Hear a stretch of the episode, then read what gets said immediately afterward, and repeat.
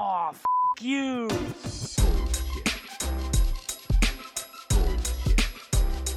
Bullshit, bullshit. Bu- bu- Bullshit. Bullshit. Bullshit. Bu- bu- Bullshit. Bu- Bullshit. Three, Bullshit. two, Ready. Bu- bu- bu- one. Bullshit. Eh, bueno, nada, te doy la bienvenida oficialmente al podcast. Este, ya ahora sí, esto va para la grabación. Eh, tenemos aquí eh, presente a Luis Moreira, es de Ecuador, es UX Designer, Product Experience Strategist, ¿no? Eso pongo en LinkedIn, sí. Eso exacto, exacto, eso está en el LinkedIn. Exactamente. Eh, si quieres, antes de comenzar, pon a la gente en contexto, cuéntale un poco a la gente qué haces y quién eres, y de ahí arrancamos. Dale. Bueno, Cristóbal, gracias por, por la invitación a, a tu podcast. Súper interesante, súper emocionado cuando me escribiste. Y bueno, que un poco de, de quién es Luis Moreira.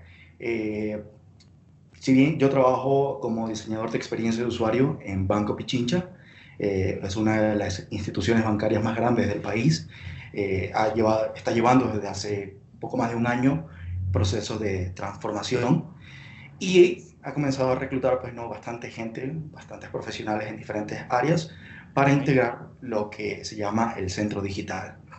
Tengo acá en Quito ya un año, eh, yo soy de Guayaquil, de la costa Ok. de Ecuador, eh, vine acá a pasar frío en la sierra. Y, y bueno, un- una, una historia bastante interesante porque eh, yo vengo trabajando, o sea, como, como digital, como diseñador digital, tengo unos eh, 10 años. Wow. De la, la gran mayoría eh, lo hice, un poquito más, perdón, 12 años lo hice eh, en un medio de comunicación, un medio de comunicación muy conocido acá en Ecuador, que es Diario El Universo. Entonces ahí trabajé como diseñador web y comenzaron mis primeros pasos dentro de este proceso de, eh, de conocimiento a, a lo que es la experiencia de usuario. Exactamente. Eh, luego de, de ahí, eh, bueno, a, a la par en- tuve la oportunidad de colaborar con algunos proyectos independientes, eh, tanto aquí en Ecuador como fuera del país también, Ujú. eh, empresas eh, en San Francisco, en México, en Canadá. Y de ahí, bueno, hice una pequeña carrera de, de- de emprender un proyecto eh, con un socio. Duramos más o menos un año y medio hasta que, por las mismas circunstancias que salí, tuve la oportunidad de colaborar para una empresa eh, de origen español llamada Multiplica, que es una empresa que hace productos y servicios digitales. Ok. Eh, comenzaron a operar en Guayaquil, participé en un par de proyectos y teniendo unos cuantos meses ahí, hubo el contacto con, con el banco y, y estoy acá, ¿no? Eh, tengo 37 años eh, y realmente dentro de este interino, de este, de este recorrido profesional, eh, nunca me imaginé llegar a una de las instituciones más grandes de, de acá del país y bueno, pero también lo, lo veo por el otro lado, ¿no? O sea, desde que descubrí este tema del, diseño de experiencia de usuario y comencé a involucrarme poco a poco, eh, comencé a, a- a formar parte de, de este proceso de educación, de autoeducación, por decirlo de alguna manera, Claro. con la finalidad de no quedarme, ¿no? De, de- de no irme relegando eh, con todo esto que iba pasando y que sabía en un momento que, eh, que iba a reventar, que iba a, a ya a tomar mucho mayor vuelo, sobre todo acá en nuestro país, en nuestro medio. Claro, exacto, sí, y eso, eh, esa justa, esa frase última nos da la, la oportunidad de introducir el tema que eh, estábamos hablando por LinkedIn. Si escuchan un poco de ruido porque tengo el tren y pasa de vez en cuando aquí al lado. Ah, Pero tú- bueno. Sí, escuchaba los comentarios en Sí. Sí, Ah, sí, esto, es lo que te, esto es lo que te decía. Como te digo, yo soy de Guayaquil, tengo mi familia allá, yo constantemente viajo de Quito a Guayaquil. ok. ¿ya? Entonces, en el camino, lo voy escuchando tu podcast, tuyo Claro, y porque unos Es, cuantos más. es tan chicos, es tan largo que pueden viajar con, Sí, es tan largo que pueden viajar de ciudad. claro. Esto es largo. No, y, y- y la forma como, como conversan, o sea, es es súper entretenida, ¿no? Con, con los temas que, que has tratado y con los invitados que has tenido. Te No, yo la verdad, súper agradecido por gente como tú que lo escucha y me dice estos comentarios. Yo todavía no me lo creo. Esto para mí es todo un sueño y no está pasando. Buenísimo. Bueno, eh, nada, ese último comentario que habías dicho nos da la entrada al, al tema que, habíamos, que habías- me habías propuesto, que era básicamente espacios de profesionalización eh, en las comunidades de UX, básicamente. ¿no? Ujú. Este, yo recientemente, este contenido, eh, para la gente que escucha, estoy grabando en febrero, seguramente va a salir para marzo, pero eh, recientemente, la semana anterior, o la, la otra, había grabado con Luis, eh, con Luis no, Dios mío, con Manuel eh, Osorio, Claro, que vino con toda la propuesta de Padrinos UX y me explicó todo la el boom que hubo, toda la explosión que hubo con la- en, en términos de recepción a, a lo, lo que le estaba proponiendo. Ajá. Y de repente me vienes tú con este tema y digo, bueno, obviamente, es que en Latinoamérica esto ahora es que está comenzando, ahora es que está explotando de verdad y está buenísimo que salgan estas personas con estos espacios y con estas ideas. Porque, eh, nada, eh, ocurre como toda cosa que está en boom, ¿no? Comienza un poco de desorden y hace falta eh, comenzar a ordenar el rebaño, ¿no? Claro, exactamente, claro. O sea, realmente estas iniciativas eh, que o sea, hagamos, un, hagamos una pequeña radiografía, ¿no? De cómo somos. Eh, tenemos mucho entusiasmo, mucha gasolina al inicio, eh, hay mucha planificación, pero poca acción, ¿no? Y, Exactamente. y muchas iniciativas se han quedado por eso. Eh, claro, el tema de, de Padrinos UX con, con Manuel Osorio también eh, estoy formando parte eh, acá en Ecuador. Eh, estamos actualmente eh, dos diseñadores, yo como diseñador UX y esta otra chica como UX Researcher, y vamos a comenzar ya también a tener nuestros apadrinados como parte de la iniciativa, ¿no? Y nos parece súper interesante. Creo que en este camino una de las cosas que he descubierto es la importancia de, de, de- de difundir el aprendizaje, lo que uno aprende. Más allá de lo que conoces, creo que el aprendizaje es donde está el, eh, el condumio, ¿no? Los Claro, bueno, ¿no? Los errores, los fracasos, los, los tropiezos y la oportunidad que tienes de eh, pivotear y volverlo a hacer de otra manera, ¿no? Exacto. Hacer iteraciones dentro de, de nuestro El aprendizaje. también es Sí. válido, ¿no? Totalmente. Y sabes que, bueno, como todo invitado, eh, primero te chusmeé completamente por todas las redes. Estuve viendo eh, más o menos que, que posteabas, porque yo te vengo siguiendo en LinkedIn ya creo que hace un par de meses. Eh, y veo que en, creo que en diciembre habías hecho una encuesta de, para ver el estatus del UX, del rubro del, UX en Ujú. Ecuador.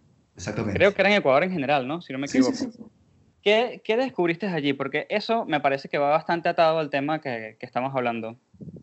Claro, eh, bueno, eh, hicimos un primer ejercicio, es algo que no, no se había implementado, y como Yuxpa Ecuador, que es la organización en la que hoy eh, sumo esfuerzos ¿no? y formo Sí. parte, eh, comenzamos a diseñar todo este tipo de actividades que nos permitan ir conociendo cómo estamos, ¿no?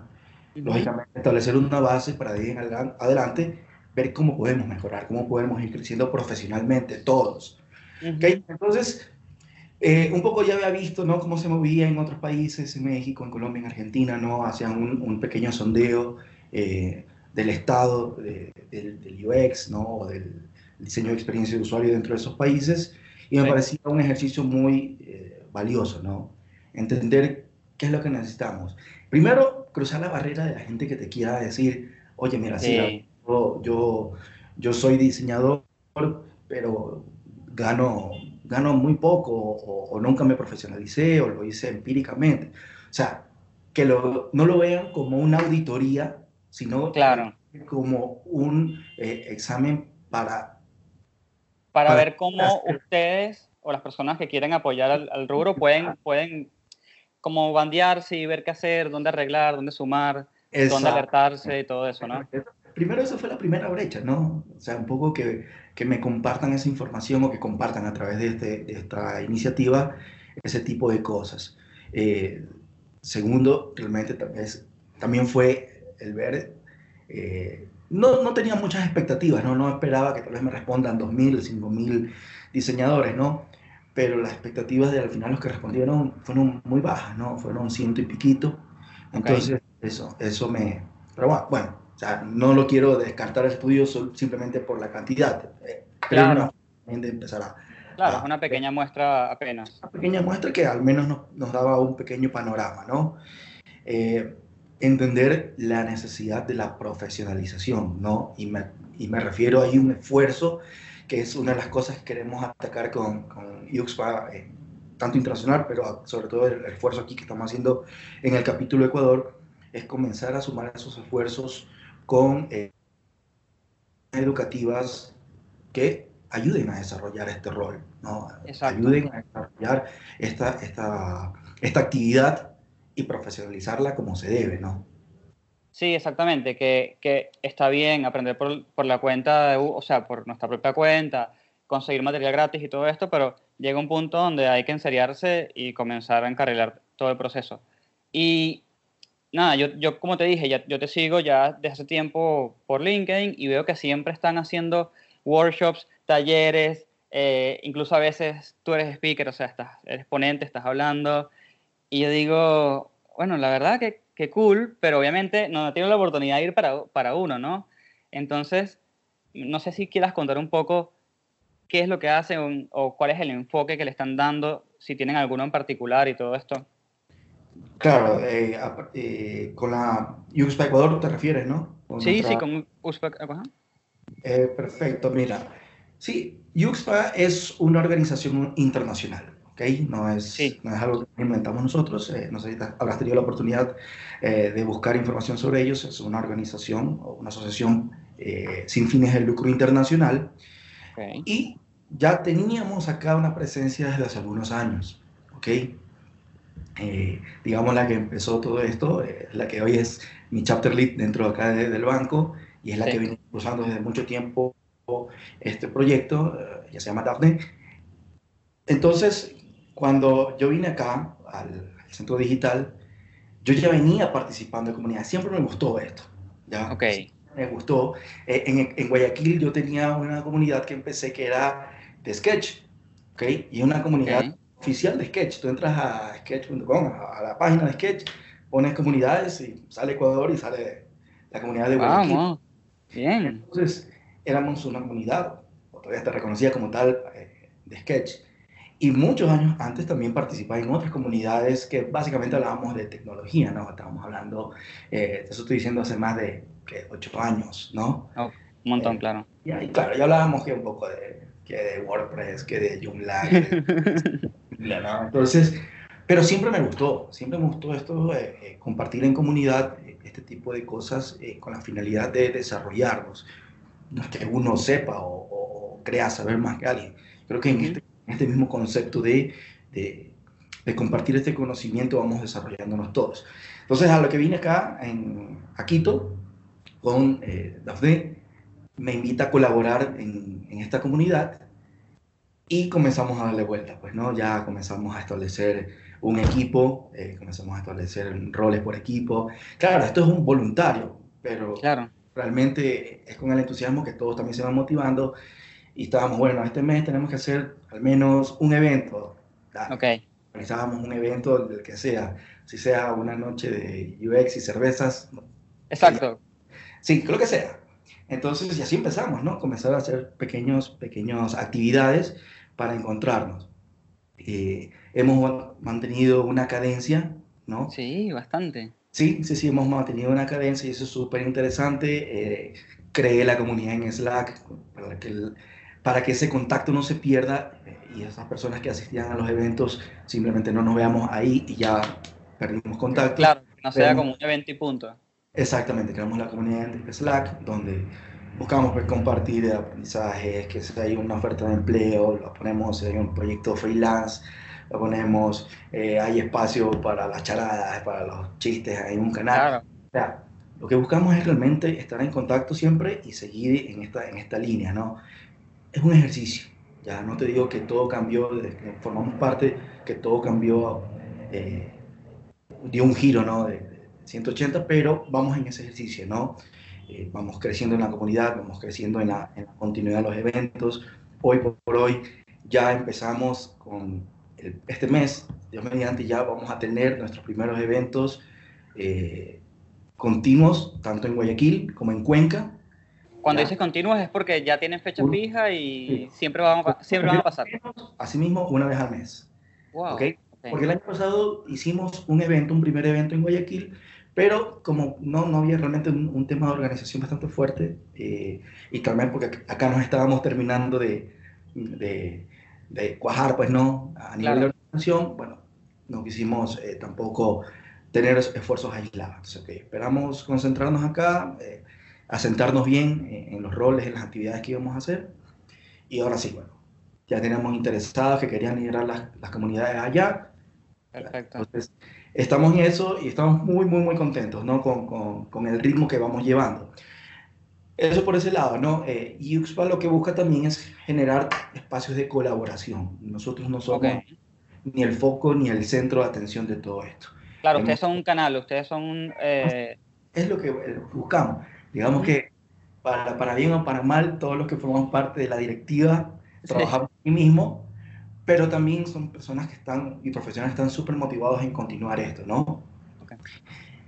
Además, como te digo, Yuxpa lo que busca también es generar espacios colaborativos con otras empresas o instituciones. Hemos hecho talleres con, con empresas de desarrollo, donde hemos colaborado eh, difundiendo el, evento, hemos participado de, con otras iniciativas que han hecho, qué sé yo, una charla sobre eh, Big Data y la experiencia de usuario en la Big Data, entonces hemos participado con algún tema ok, tratamos de colaborar. Y también desde diciembre del año, del, del año pasado, eh, el Centro Digital de, de Banco Pichincha ha comenzado a tener también estos espacios abiertos al público, al público sobre todo profesional, ¿no? bien. Con la finalidad de lo que te decía, ¿no? No queremos únicamente eh, mostrar qué productos hicimos, qué servicios mejoramos, sino también mostrar qué está pasando casa adentro, qué procesos hicimos, qué lo estamos implementando y cómo nos fue, cuál fue el aprendizaje que tuvimos como equipo y, y, y transmitirlo, y que cada cual lo interiorice y si lo quiere aplicar en su empresa, bienvenido sea, ¿no? Eh, son espacios abiertos a todos, no restringimos el ingreso a nadie, si eres de otro banco, te recibimos. Justo te iba a preguntar eso. ¿Qué pasa si viene un, No. grupo de otro banco? Eh, hemos tenido presencia de, de colegas que vienen de otros bancos, de otras, de, eh, otras instituciones financieras, y son bien recibidos. O sea, Qué bien. esto no se trata de, de- de- de abarcar conocimiento porque no haces nada con él, ¿no? Claro, exacto. Me parece muy interesante porque si bien eh, estás en banca, ¿verdad? Que la gente se lo imagina como un espacio bastante rígido, de repente presentas este escenario donde está buenísimo eh, que invites, ¿no? Que invites a personas y cuentes un poco tus procesos, que obviamente siempre hay un filtro, ¿no? no siem- nunca vas a contar, digamos, Ah, el, el todo, todo, todo completo, pero sí bastante, lo suficiente como para que haya iniciativa del otro lado que también, eh, eh, nada, diga, aplique eso, o de repente se le ocurra una idea a, a su escala, obviamente, y diga, ah, mira, bueno, no, no puedo hacer eso tan grande, pero quizás si lo pongo un- de una forma más pequeña y me busco un equipo de esta forma, puedo lograr hacer eso. Y eso me parece súper interesante. Y digamos que esas serían, ese tipo de charlas son charlas como informativas, ¿no? De alguna, de alguna forma, ¿no? Pero, Claro. Claro, de hecho, o sea, sí, buscamos tener estos espacios que son a modo de charla, simplemente eh, de, de poco tiempo de duración, máximo dos horas, y ujú, lógicamente eh, tal vez la- la- los asistentes salen con más dudas que certezas, pero, pero bueno, eh, es pero un- está bien, porque para tú poder aprender tienes que saber cuáles son las preguntas que tienes que hacer, Exactamente. ¿entiendes? Entonces, es eso. Claro, entonces, pero también estamos ya empezando a, a organizar eh, Ok. ya otro tipo de actividades, pues, ¿no? otro tipo de eventos, ya como talleres, ya de, de un poco más tiempo de duración, ¿no? Buscar la, la- lo que te decía, ¿no? Buscar la colaboración tal vez con instituciones educativas, eh, en general, qué sé yo, algún programa de, de educación continua, Sí. eh, con el aval, digamos que, de, UXPA y todo esto. Bueno, pero son, todos son ideas que están sobre la mesa y poco a poco la- las vamos, eh, la- las vamos concretando, ¿no? Pero lo importante es, creo que, haber empezado, ¿no? Y, creo que antes del cero y antes del 2 está el 1, ¿no? Y hay que ir... Exactamente, sí. Aparte que eh, una- un ejercicio que yo hago bastante, hace poco estaba scrolleando por Instagram y alguien dijo, estaba hablando como que no importa tener, no sé, 50 mil followers o 100, ¿no? Siempre hay que apreciar los pequeños números y los, y los pequeños inicios, porque es, es importante. Lo, lo importante es mantenerse.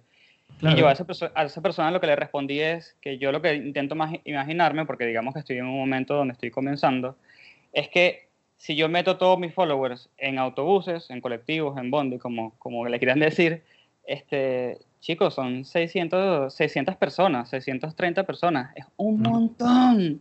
Es un montón. Es, es una cosa que yo ni siquiera me hubiese imaginado. Entonces, cuando a mí me dices, por ejemplo, que- no, hice una entrevista, de, hice una encuesta del estatus del UX en Ecuador y apenas respondieron 100, yo digo, son 100, es un montón de personas. Eso es increíble. Claro, Así- claro. Sí, o sea, digo, eh, realmente no se trata tampoco de, de- de desalentarse con este tipo de cosas, digo. Es Sí, un hecho que nosotros antes hemos comenzado a hacerlo y esperamos que el próximo año sean muchos más. Y no sean Claro. muchos más solo respondiendo por responder, sean muchos más personas que comenzaron a involucrarse en esta actividad, com- comenzaron a involucrarse en esta carrera y comienzan a tener ya un criterio sobre esto, ¿no? Que es lo importante. Claro. No me interesa tampoco que sean 500 o 1000 exactamente. si son mis familiares o ¿no? Exacto. Y has visto, yo sé que por ahí todavía, todavía este tipo de data no lo tienes a la mano, pero has visto ya algún tipo de cambio. ¿Te ha llegado alguien, se te ha acercado alguien y te ha dicho, mira, gracias a tus charlas logré esto o, No, algo en particular? o sea, no, no, lo, eh, no lo he tenido, espero no tenerlo porque no se trata de, de- de convertirme en ningún gurú, ni mucho menos. Claro, obvio. Pero lo que sí queremos es comenzar a tener poco a poco, digo, este crecimiento en, en el, eh, acá en nuestro, en nuestro mercado, pues, ¿no? en, Bien. nuestro espacio, y, y que vengan todos los que más puedan y que aprendamos todos y que no solo aprendamos, contribuyamos todos, ¿no? Eh, que aquel que está empezando, el que tiene un nivel medio, un nivel más avanzado, también se arriesgue a dar estos, estos espacios, estas charlas, ¿no? Y no sean únicamente lo que hoy estamos al frente de la organización, ¿no? Eh, Sí. Y eso también es una invitación, ¿no? O sea, creo que también un poco de, de- de generar estos espacios Sí, de profesionalización independientes, por decirlo de algún modo, es también perder el miedo de hacerlo, ¿no? totalmente.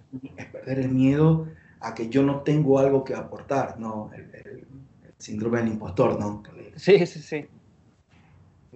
El que tengo miedo de que lo que yo diga no sea aceptado, o el que lo que yo diga no sea eh, apreciado, o que no Claro. genere valor para aquel que me vaya a estar escuchando.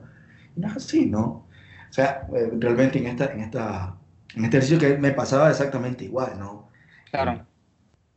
Sí, Hace mucho, a mí siempre me ha gustado este tema, pero siempre era temeroso dar las charlas, dar un taller. Créeme que me vallaban las piernas. Ah, o sea, que siempre estuviste como desde el backend, o sea, participando y en el backend, pero Sí, nunca sí, sí, estuviste... Digo, en- Ok. en, Guayaquil cuando hacía los, los eventos de sketch, claro, no iba mucha gente, pero igual, así iban cinco, yo empezaba todo nervioso, ¿no? Pero claro, en un momento leyendo y viendo, decía, bueno, al final, estos eventos que son espacios gratuitos. ¿por qué los hago gra- gratuitos? ¿O por qué los, los hacemos de esa manera? Porque al final son un regalo, o sea, te estoy compartiendo mi aprendizaje, no te estoy diciendo que sea el mejor. Seguramente habrá un experto que va a escuchar mi charla era lo que está diciendo, son un poco de estupideces, ¿no? Pero es mi regalo, ¿no? Porque por eso no lo cobramos también, ¿no? Toma de él lo que creas que te conviene eh, dentro de tu, dentro de tu crecimiento profesional y de ahí el resto descártalo si lo deseas, ¿no?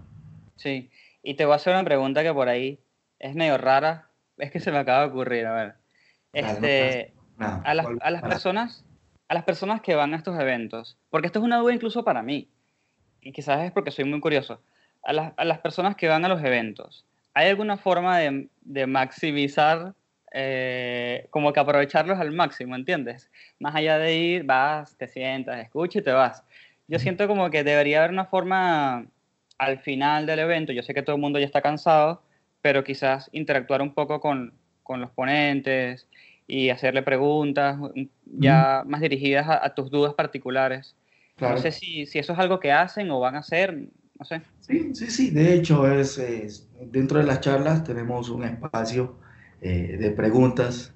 eh, claro, hay charlas y charlas, ¿no? Hay gente Sí, donde la- el que expone o el que facilita la charla termina y dice, bueno, tiene una pregunta y la gente se queda como que, no te Claro, por eso te digo, como que, viste cuando, no sé si lo hacen allá también, pero acá hacen un break, hacen un descanso.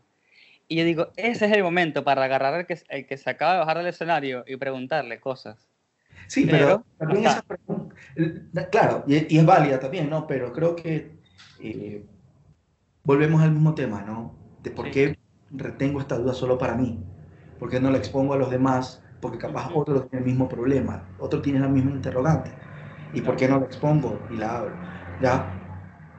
De la misma manera, tal como hay este, este temor de salir y hablar en público lo, que, lo poco que sé o lo mucho que sé, también existe el temor del, de la audiencia, ¿no? Del asistente, de no pregunto porque van a decir que estoy preguntando pendejadas, ¿no? Exacto, sí. Entonces, cosas por el estilo. Pero eh, realmente sí, hacemos este ejercicio, ¿no? Hacemos el ejercicio de, de- de que haya una sesión de preguntas y respuestas. Hay algo que yo he aprendido bastante ah, estando acá en el centro digital, ¿no? Del banco, sí. y es la importancia del feedback, ¿no? De la retroalimentación. Entonces, al final de nuestras presentaciones, nosotros le pedimos a los asistentes, le rogamos, le cerramos la puerta y no los dejamos salir, que no dejen su feedback, ¿no? Qué bien. Preguntas sencillas, ¿qué te gustó? ¿Qué podemos mejorar? Porque al final eso es importante, eso enriquece también el siguiente contenido, ¿no? Eso Claro. enriquece también a la, a la presentación del facilitador. Entonces, muy importante, ¿no? Está bien, tuviste tal vez el temor de no preguntarlo ahí en la sala, pero deja esa duda acá, ¿no? Por último. Claro. Sí, sí, sí. A mí me pasa mucho y eh, cuando yo consigo esas preguntas que se me vienen a la mente, las hago porque siento que si las tengo yo, las puede tener otra persona. Exactamente. Entonces, eh, y aparte es, es un clásico, ¿no? El profesor está hablando, termina, dice alguna pregunta y nadie dice nada. Nada de- Ese. Claro, a veces por pena, a veces porque justo en ese momento no se te ocurrió lo que querías preguntar, no lo habías todavía formulado y, y se me da eso, ¿no? Como que, ah, estaría bueno encontrarme después a esta No, gente pero en otro lado. Pero de esa manera también fue eh, por esto que creamos la comunidad, ¿no? Para que esta Exacto. comunicación no se pierda, ¿no?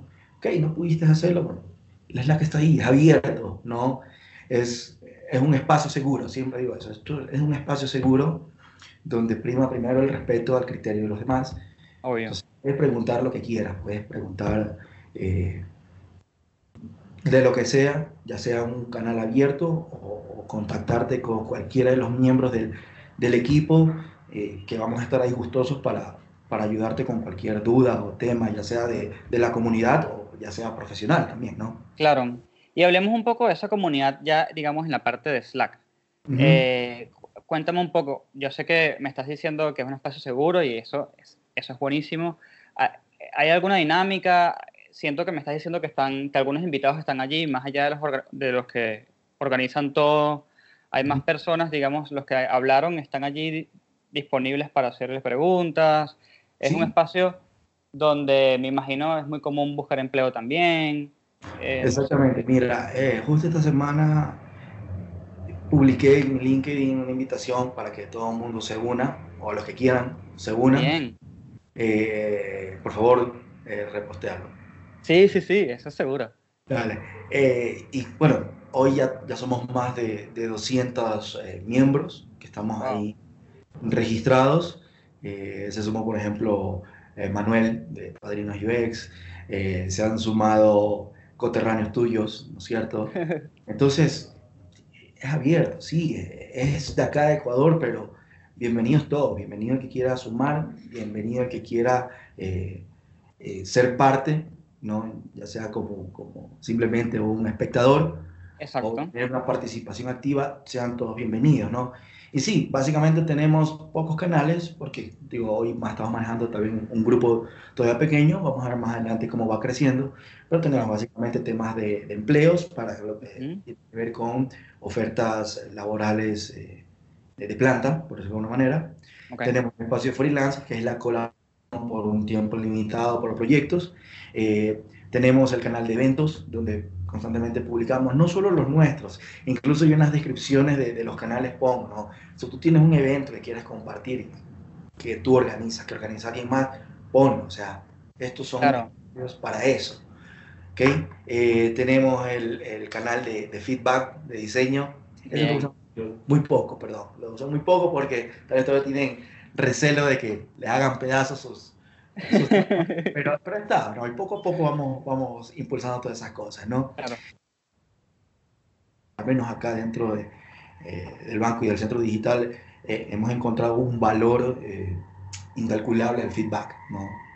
Eh, Sí, realmente- el feedback aparte para mí es un arte, ¿no?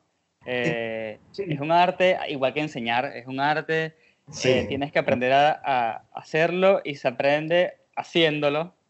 Entonces, sí, dom- dominarlo toma tiempo.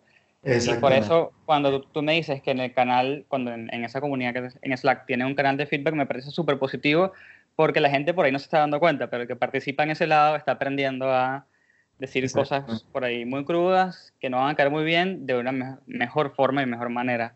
Que, Exactamente. Ujú. Eh, ¿qué más tenemos? Bueno, el canal general, lógicamente, donde hacemos todos los anuncios generales.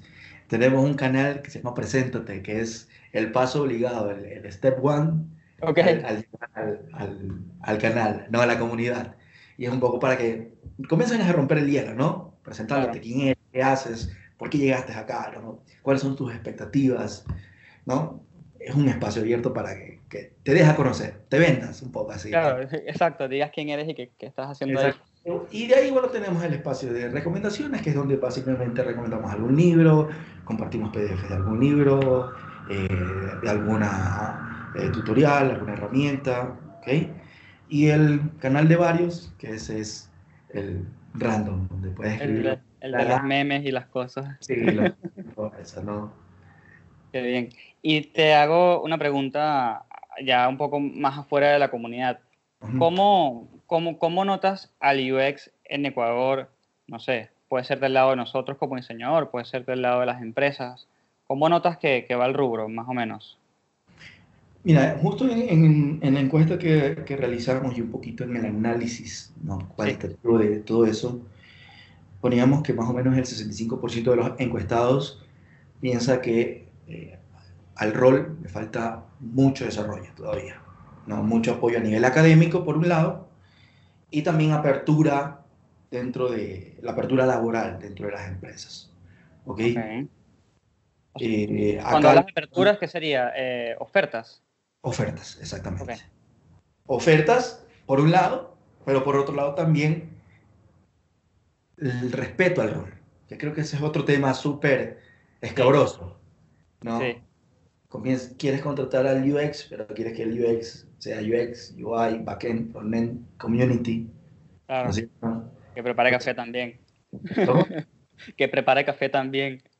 Sobre todo que lo haga bien, si no lo botas. ¿no? Entonces, claro, entonces ese, ese respeto también al rol es una de las cosas que estamos buscando como, eh, como iniciativa acá, ¿no? Ok. Creo que te ganas también ese respeto con la profesionalización del mismo, ¿no? Sí. Entonces, es, creo que viene por esos lados. lo- la demanda que tiene acá dentro de los profesionales que quieren un poco ya conocer más y adentrarse más a eso, y las empresas también que tienen tal vez un concepto un poquito limitado Ujú. sobre el rol o la actividad en general, ¿no?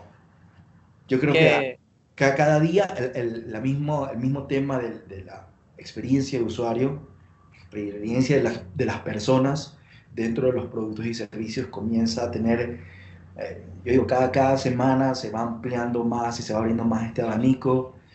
Entonces, justo el otro día que, que di una, una charla acá en, en el banco, hablábamos, una persona me hacía esa pregunta, ¿no? De- del tema del famoso UX barra UI, ¿no? Ajá. ¿Cómo te entiendes dentro de eso, con esos dos roles, ¿no? Está bien, le digo, tal vez hace un par de años tenía que ver así, ¿no? Sí. Pero por hoy, o sea, el, UX tiene un sinnúmero de actividades que realizar, un, un- todo un, una- un- un tema muy amplio que, que dominar y conocer, y de la misma manera el UI, ¿no? Y de la misma manera el que hace CX, el que hace research, ¿no es cierto? El que Exacto. hace UI developer, o sea, ya son como, son como subramas de toda esta categoría macro, ¿no? Entonces cada día comienzas a ver que no puedes, por más que quieras o lo intentes, no puedes ser un, un full stack, ¿no? Como lo Claro. No es po- sí, de hecho yo he visto esa descripción. Buscamos Claro. diseñador UX full stack. Exactamente, claro. En principio, todos se basan en el, en, en el diseño centrado en el usuario, ¿sí? Sí, Pero son dos caras de una moneda, ¿no? claro, Son totalmente. Y la demanda o, de la, o, la- o lo que necesitas hacer dentro de cada uno de esos roles, o sea, tal vez es, es un- una complicación que lo intenta hacer una sola persona, ¿no? Claro. Sí, no, aparte que no puedes, si haces todo a la vez, en algo vas a fallar o todo va a salir por la mitad. Entonces, mm, realmente no, no vale mucho la pena. Eh, yo te quería preguntar también, más o menos, eh, es el, boom del UX en Ecuador o, este impulso que tiene ahora, ¿lo ves enfocado en algún lado? ¿Lo ves enfocado en agencia? ¿Lo ves enfocado en empresas de tecnología? ¿Ves, que viene por algún lado en especial o es como en general? Eh, bueno, eh, ¿qué es lo que está pasando acá? Básicamente, ¿qué te puedo decir? El UX hoy por hoy es, digamos que un, es un rol preciado de ciertas empresas, de ciertas industrias. Ok, Te lo voy a poner en el ranking. Lógicamente, las instituciones financieras tienen como costear la experimentación de involucrar esos roles en sus, en sus organizaciones. Lógicamente, instituciones financieras y tal vez el tema económico, como que no los limita mucho. exacto, sí. Pero en general, lógicamente, ellos tal vez pueden, van llevando un poquito más ese, ese tema, ¿no? De ahí vienen, claro, las empresas de desarrollo, sí, las empresas involucradas completamente en tecnología, ¿no? Eh, me he dado cuenta, por ejemplo, acá en Quito ah, hay muchas o más empresas eh, de desarrollo tecnológico que en donde yo, que donde yo soy, de Guayaquil. Sobre todo acá hay muchas empresas que manejan clientes eh, internacionales, clientes de afuera, ¿ok? Entonces hay una mayor demanda de ese tipo de roles acá. Y de ahí en adelante, te digo, son esfuerzos muy aislados que tienen una u otras empresas, retail, tal vez, ¿no? Empresas de, telecomunicaciones, quizás, exacto. eh, y, pero digo, son, son industrias que las cuentas con los dedos de una mano, ¿no? Exacto. hacer este ejercicio. Sí, Y es que, es que cuando estás experimentando, o, o sea, cuando hay algo nuevo que, que, que estás buscándole la vuelta, digamos, evidentemente las empresas grandes son las que tienen que, que nada, que, que- o sea, son las que pueden soportar esa experimentación, digamos. Así que es natural, me parece, no, no es nada raro.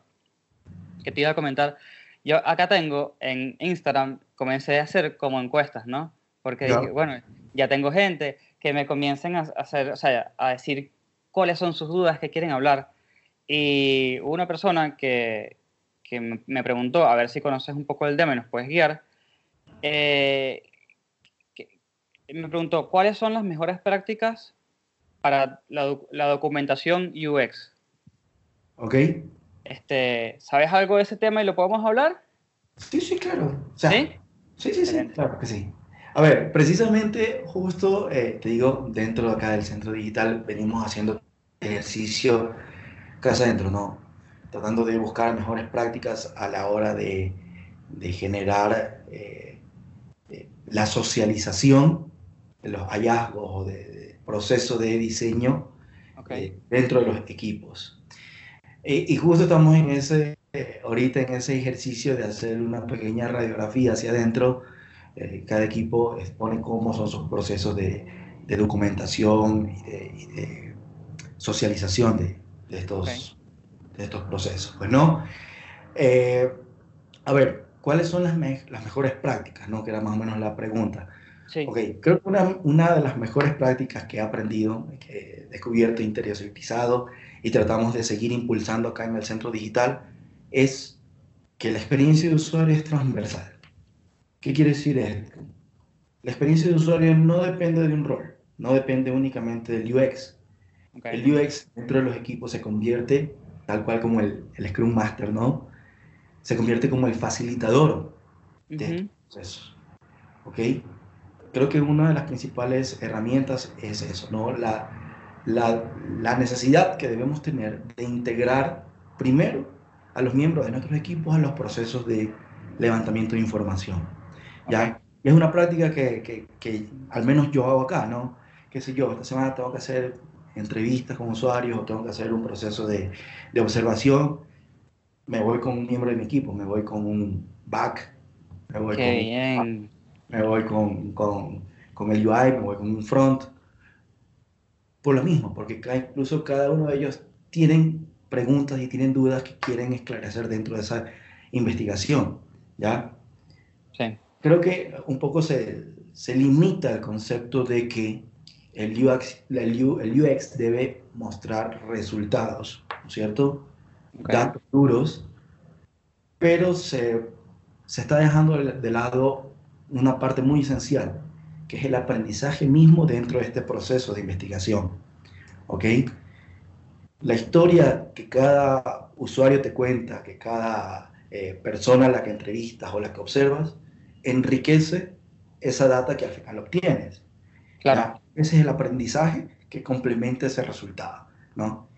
Ese, el outcome que obtienes, que también alimenta ese output, ¿no? claro. Entonces, eh, creo que esa es una de las primeras herramientas, ¿no? La, la necesidad de integrar equipos a los procesos de investigación. Eh, de ahí en adelante, creo que otra, eh, otro tema bastante interesante es comenzar a tener ya eh, algún tipo de radiador de información. Acá le llamamos radiadores de información, un un término generalizado, pero es como tableros donde vayamos proyectando o exponiendo qué hicimos, cómo lo hicimos, qué obtuvimos, eh, con cuántas personas lo exploramos o lo, o lo experimentamos, cuál fue el resultado numérico, cuál fue el aprendizaje, ¿no es cierto? ¿Qué Ok. obtuvimos? ¿Sí? Entonces, eso yo te diría que podría ser eh, un ejercicio inicial dentro de las herramientas para, para poder comunicar estos, estos, o documentar, por decirlo de alguna manera. Claro, Pero es que al final, no sé si usar la palabra documentar, sí, documentar está ahí en el tiempo y es, es accesible en cualquier momento, pero creo que lo importante es hacerlo vivo, ¿no? Es hacerlo, es hacerlo eh, palpable para todos cuando está pasando en el momento que está pasando. sí, exacto. No, y yo esa pregunta te, te la hice porque yo dije, bueno, es un tema que la verdad yo no lo he escuchado mucho, o sea, he escuchado mucho en el sentido de que no muchas personas me lo han preguntado y de repente se da la oportunidad de que voy a hablar con una persona que dice researcher así en el, en el título y dije, bueno, excelente pregunta para hacerla, ¿no? Porque eh, es una oportunidad de una en un millón. Yo la verdad, este, yo también ap- apoyo muchísimo el tema de ligar, o sea, linkear equipos con otros, o sea, que se comuniquen entre sí y todas estas tareas. Obviamente entiendo eh, que en empresas chicas o medianas hay, hay una limitación de recursos, hay una limitación de tiempo y todo esto, Ujú. pero creo que el mensaje más importante es no, no, nada, como que no te bloquees tú mismo porque estés en esa situación, ¿no? Busca el espacio y el momento. Precisamente el otro día que estaba dando esta charla decía que, ¿por qué no hacemos investigación? No, Ujú. no hacemos. De hecho, la charla comenzaba con, con dos preguntas súper interesantes. No, A me gustaba ponerlos en jaque a los asistentes. Les preguntaba quiénes eran UX. Entonces, ah, ah, de la manera soy UX. Chévere. Primera pregunta. ¿Cuántos de ustedes UX han hecho un proceso de investigación en los últimos meses? En los últimos dos meses. Ah, no, bueno, de, de los 50 bajaron la mano a 30. Claro. Pues, no, está bien, normal, pues que lo hayas hecho, puede que no, no, no te sientas mal por eso. Pero mal por la siguiente pregunta que te voy a hacer. Y es, ¿cuántos de ustedes, 20 que quedaron con la manita arriba orgullosos sacando el pecho, cuántos de ustedes hicieron esas investigaciones involucrando a un miembro de su equipo? ¿Cuántas Claro. manos están arriba? Una. Una. Y que una y era la mía. No, de una compañera, ¿no?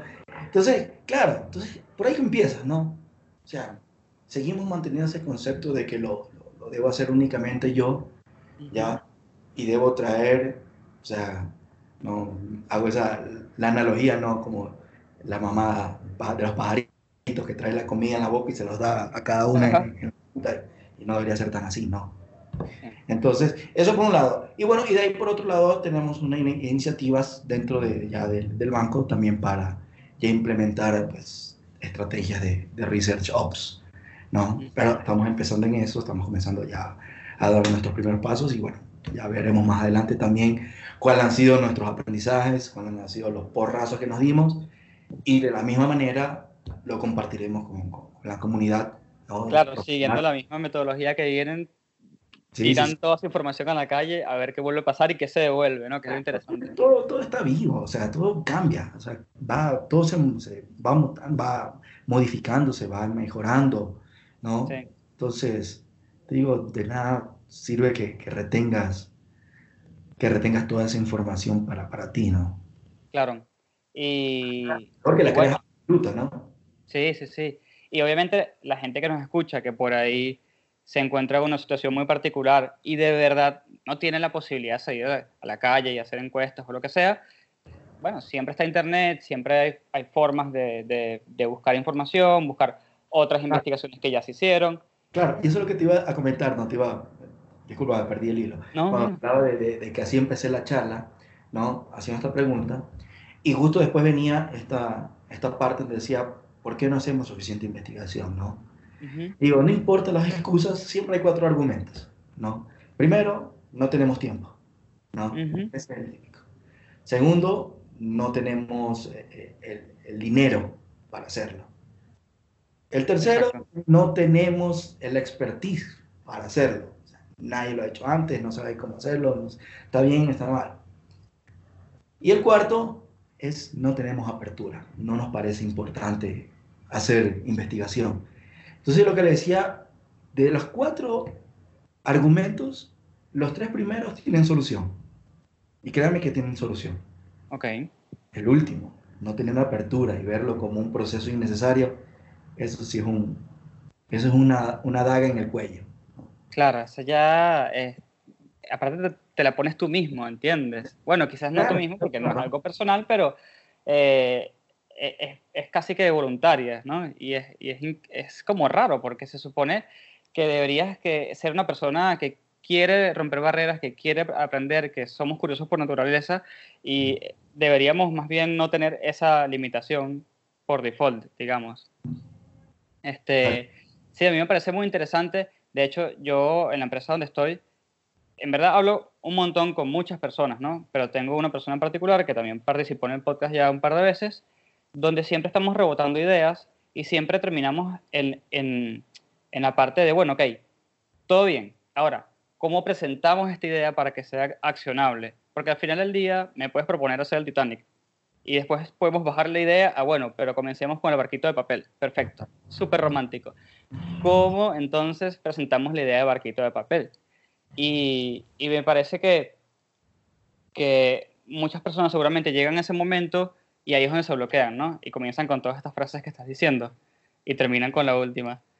Y creo que lo interesante es simplemente arriesgarse y, y comenzar a probar formas de proponer ideas nuevas. Claro, pero sí, arriesgarse a proponer, pero también es eh, comenzar a generar esta, este ambiente de, de necesidad, ¿no? Generar esta cultura dentro de los, dentro de los equipos. Eh, la otra vez escuchaba en otro podcast, traicionándote, estaba escuchando otro podcast, que, que entrevistaban a... a- ¿Cuál, era, cuál, cuál es el podcast? ¿Te acuerdas? Chuta, era, no, no lo recuerdo ahorita, también era en español. Eh, era una entrevista con, con Vero, Vero Trainor de Punto Lab, no sé si, la, si lo ubicas. No. Bueno, deberías ubicarla, es súper famosa ella. Yo soy No. súper malo con los nombres, pero yo la voy a investigar. Dale. Bueno, con, con Vero Trainor, eh, ella es directora de Punto Lab, una empresa eh, que se dedica a, a research, pero research ya a la vena. O sea, eh, de hecho, Punto Lab forma parte del grupo de, de empresas de Multiplica, la empresa donde yo trabajaba antes de venir acá al banco. Nunca tuve la oportunidad de conocerla personalmente, pero si bien, por ejemplo, Multiplica te hacía research, ya Punto Lab era más especializado, de hecho, ¿no? Ok. Entonces, bueno, Vero es una, es, es una genia, ¿no? Entonces, escuchando en, esta, en este podcast que la entrevistaban, ella con- hizo un- una, una frase, dijo una frase que me pareció súper importante, y era la necesidad de crear dentro de los equipos ese ecosistema de experimentación, ¿ya? La necesidad de, de que cada uno interiorice la importancia de esto, ¿no? De salir de salir a preguntar, de salir a validar, de salir a descartar. Eso es una cosa muy importante, ¿no? O sea, de salir y con la firme intención de que tus usuarios destrocen lo que le estás presentando. Claro. Porque si al final, o sea, creemos que lo que estamos haciendo es una obra de arte, estamos en, primero ejerciendo el rol incorrecto. Claro. ¿no?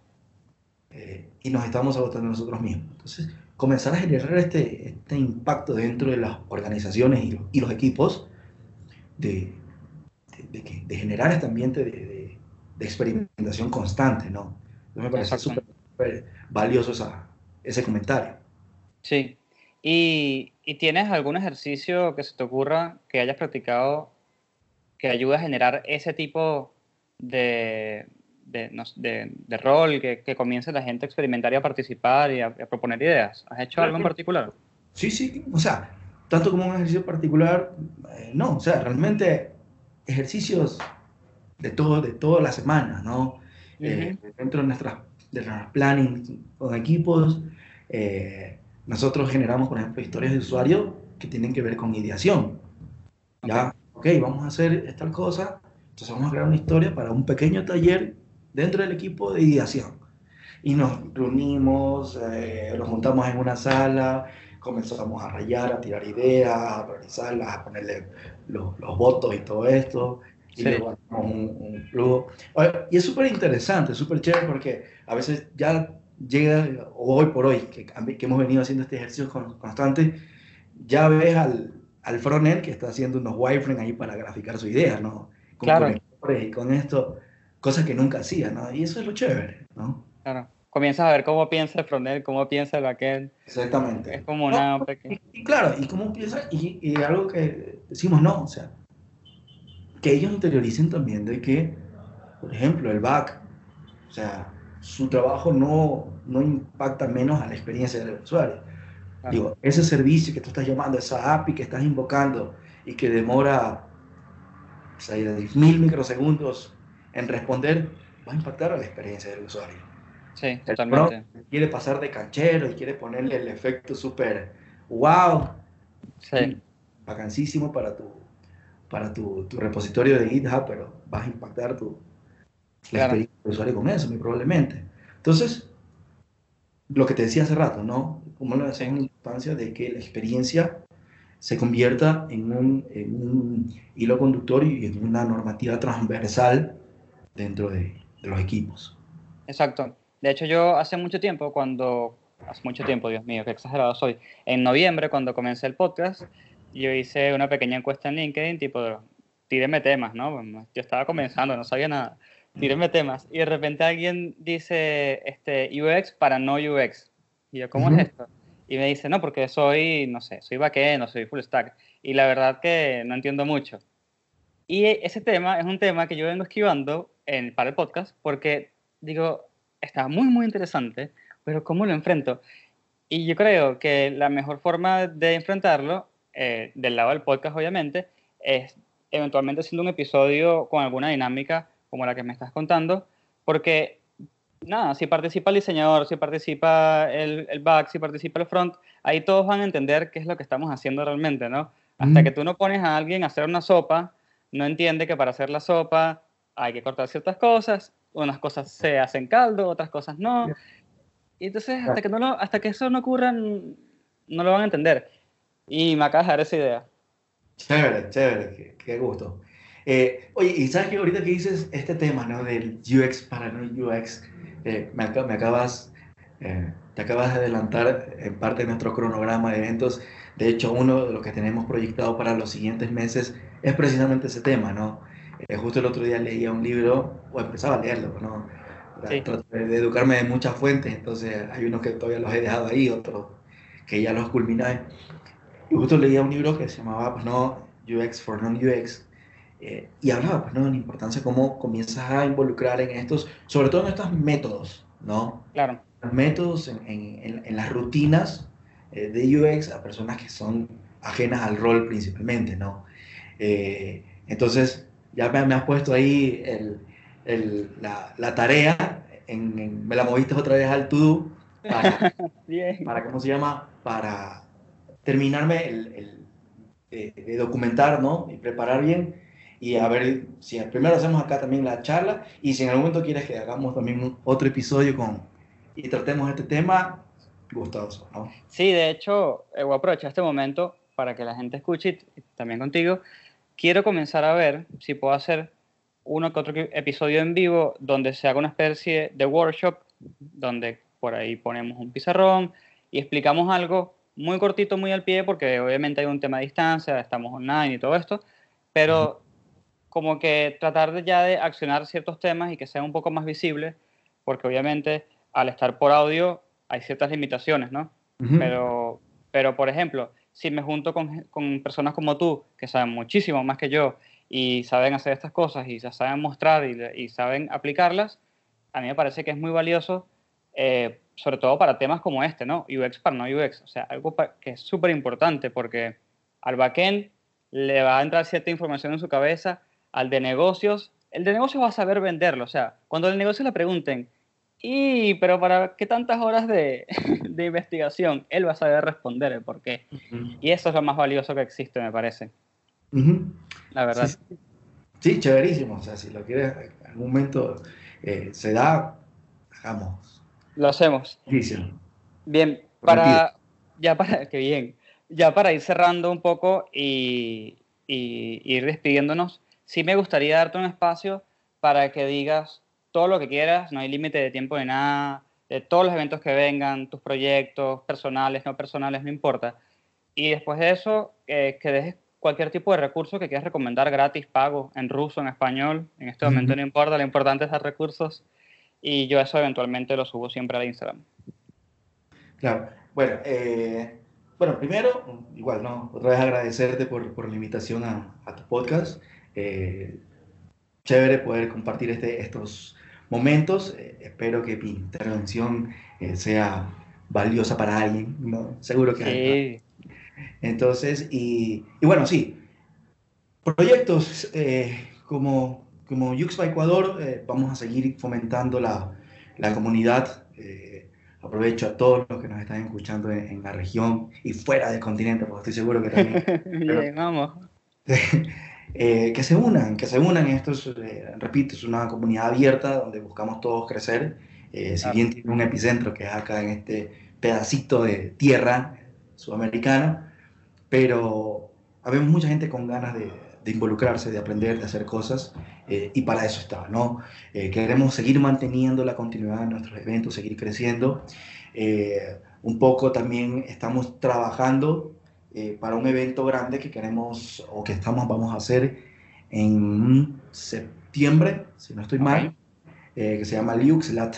El Liuxlat es el primer evento, digamos que regentado por Yuxpa Internacional. El año pasado Ok. se hizo en Santiago, en Santiago y en Valparaíso, si mal no recuerdo. Y este año eh, nos han cedido pues, ¿no? la organización para hacerlo acá. Entonces, estamos trabajando en eso, ya el tema de la organización, muy pronto sacaremos el tema de, de ya de los tickets, cómo se va a estar organizando el cronograma de eventos. Esperamos traer ponentes, speakers de altísimo, altísimo nivel, eh, también con la participación de speakers locales, eh, regionales, eh, con la finalidad de seguir creciendo esta comunidad, ¿no? que vengan todos eh, los propios, que vengan de afuera, que estás invitadísimo, Cristóbal, para también venir. Eh, entonces, en eso seguimos, ¿no? Vamos a seguir, eh, vamos a seguir haciendo bullita, ¿no? Claro. Que nos vayan escuchando. Nos seguimos afianzando en, en- en las otras comunidades, en Guayaquil, en Cuenca, eh, que también hay un, un gran, una gran cantidad de personas que quieren eh, formar parte de esto y seguir aportando también, ¿no? Eh, profesionalmente, bueno, estoy acá en el Centro Digital Banco Pichincha, súper contento. eh, Qué bien. digo, súper contento, mm, no tanto por lo aprendido, sino por lo desaprendido. Ya, Wow. por aquellas prácticas que tal vez o viejos conceptos que tenía y que acá realmente han tenido otro, otra denominación, por decirlo de alguna manera. Eh, eso realmente es algo que, que- que no tiene un valor, no. Claro. Entonces, eh, seguir sumando a este crecimiento, a este crecimiento también que, que buscamos como empresa a- al desarrollo del país, ¿no? A través de lo que hacemos cada uno, a, ver, a través de lo que, que hace el, el Centro Digital Banco Pichincha, para generar o sea, nuevos espacios, Sí, para generar eh, una nueva visión de lo que el- lo- los nuevos roles pueden aportar al desarrollo eh, de no solo de la industria financiera, sino cualquier industria, ¿no? Entonces Claro. seguimos en ese ejercicio, seguimos en esa actividad, eh, espero seguir siendo parte de esto eh, y con lo que digo, siempre me ha gustado y me ha llamado la atención es hacer comunidad, ¿no? claro, Entonces, eh, eso. De verdad. Es- ¿Y algún recurso que le quieras dejar a las personas? Cuando yo hablo de recursos, puede ser hasta cuenta de Instagram, no importa. Eh, bueno, síganme en, en- en Instagram, luismoreira.ux, sigan a Yuxpa Ecuador, ¿no? Eh, arroba Yuxpa Ecuador, eh, donde ahí publicamos todo lo que estamos haciendo. Eh, súmanse al canal de Slack, a nuestra comunidad en Slack. Hay mucha gente, hay gente súper chévere eh, que se van a encontrar ahí. Y, y bueno, recursos, eh, bueno, hay, hay algunas cosas, ¿no? Tal vez eh, hay, un, hay un libro de, de Rosenfeld que justo también recomendé en la charla que, que di, que se llama User Experience Team of One, ¿no? Ok, que es eh, un libro un poco que habla sobre aquellos roles que, que comienzan a involucrarse. Bueno, es un libro para, para todos, tanto para el Bien. que, piensa que hace UX y quiere un poquito ir reforzando, como aquel que quiere comenzar a introducirse, ¿no? El front, el back, el de negocios, lo que tú decías, ¿no? Y que quieren entender la importancia de, de la experiencia de usuario, ¿no? Es un, es un muy buen libro. Eh, de ahí, eh, hay un libro que me compré el otro día y créanme que no lo he, no lo he logrado todavía revisar, que se llama Think Like a UX Research. Ok. Lo voy a anotar. Eh, eh, ese me pareció lo que me compré, eh, tenía una- unas buenas reseñas, entonces voy a empezarlo. Y está el, el, el de, digo, la tarea que, que me voy a poner, ¿no? Otra vez retomarlo, el de UX for Non-UX, Claro, eh, que lo empecé a, a leer y, y lo voy a retomar ahora para a ver si hacemos primero nuestros talleres acá, nuestras charlas acá, y después si en algún momento hay una oportunidad de, de hacer otro, otro tema con, contigo, ¿no? Y con alguien más, si, si sí, seguro que sí. chéverísimo, ¿no? Sí, y bueno, obviamente a ti te pueden contactar por LinkedIn. Sí, eh, claro. Es una persona súper activa en LinkedIn. La van a ver, o sea, si la agregan, la van a ver al toque todo lo que pone. es buenísimo, aparte todo de valor, no es spam, ojo. Este, y nada, sería bueno que si lo agregan le digan, hola, vengo al podcast. Claro, tienes, tienes, tienes entrada gratis al próximo charla de, de No, no, sí, claro, tengo, tengo, estoy en LinkedIn, eh, como Luis Moreira Novoa, y sí, me, me gusta bastante participar. De hecho, en la comunidad Slack soy un- también soy el facilitador, o sea, es mi hijo, digamos que Claro. trato de, de moverlo, me gusta muchísimo participar, eh, me gusta muchísimo que la gente comente, sea activa eh, y no se convierta simplemente en un en una en una canasta donde todos comienzan a caer y nadie se mueve. Claro, ¿no? exacto, una canasta inactiva. Sí. Bueno, Luis, la verdad te agradezco una vez más. No te vayas a desconectar. te, eh, te agradezco una vez más eh, por la participación, por ser tan activo, tan rápido. Eso me parece increíble. Me simplificas la vida un montonazo. Eh, y nada, y me hace feliz, la verdad, que toda la propuesta que estás, todo lo, el proyecto que están haciendo, todas las cosas que están logrando, todo el, el input, el ángulo que están tomando, me parece increíble y me deja con una visión súper positiva de todo lo que está pasando en Latinoamérica, porque ahora, ¿no? que ya he tenido la oportunidad de hablar con, con Ecuador, un poco con Perú, un poco con Colombia y así voy, ya he notado que estamos, todos crecen de forma distinta y a niveles distintos, pero estamos, estamos en el proceso y eso es lo interesante. Sí, y yo diría que ahí también el llamado es que ya no seamos distintos, ¿no? que comencemos a generar eh, un, tal vez un crecimiento al unísono, ¿no? entre Claro. todas. Eh, iniciativas como la de Manuel, ¿no? que me parece súper interesante, eh, y cómo eh, la demanda tuvo que lo abrió a otros países, y esto debe, ser debe seguir pasando, ¿no? O sea, Sí, iniciativas en, en Argentina, en Venezuela, en Colombia, en Chile, o sea, deberían ser difundidas por todos, ¿no? Porque creo que Sí, todos en la región ganamos con, con eso, ¿no? Sí. Entonces, yo destaco mucho el crecimiento que tienen, por ejemplo, mercados como Colombia, como Perú, ¿cierto? Como Argentina. Eh, pero quiero eso también para los demás, quiero eso para nosotros también, ¿no? Esa Obvio. participación, ese involucramiento. Y, y acá, ¿no? En este pedacito, algo estamos haciendo y vamos a seguirlo haciendo. qué bien. Bueno, con eso nos despedimos eh, y nada, nos vemos en la próxima.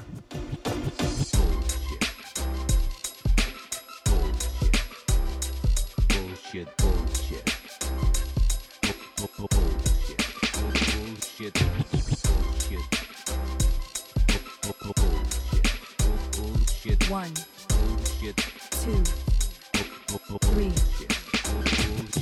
The experience has ended. Ended.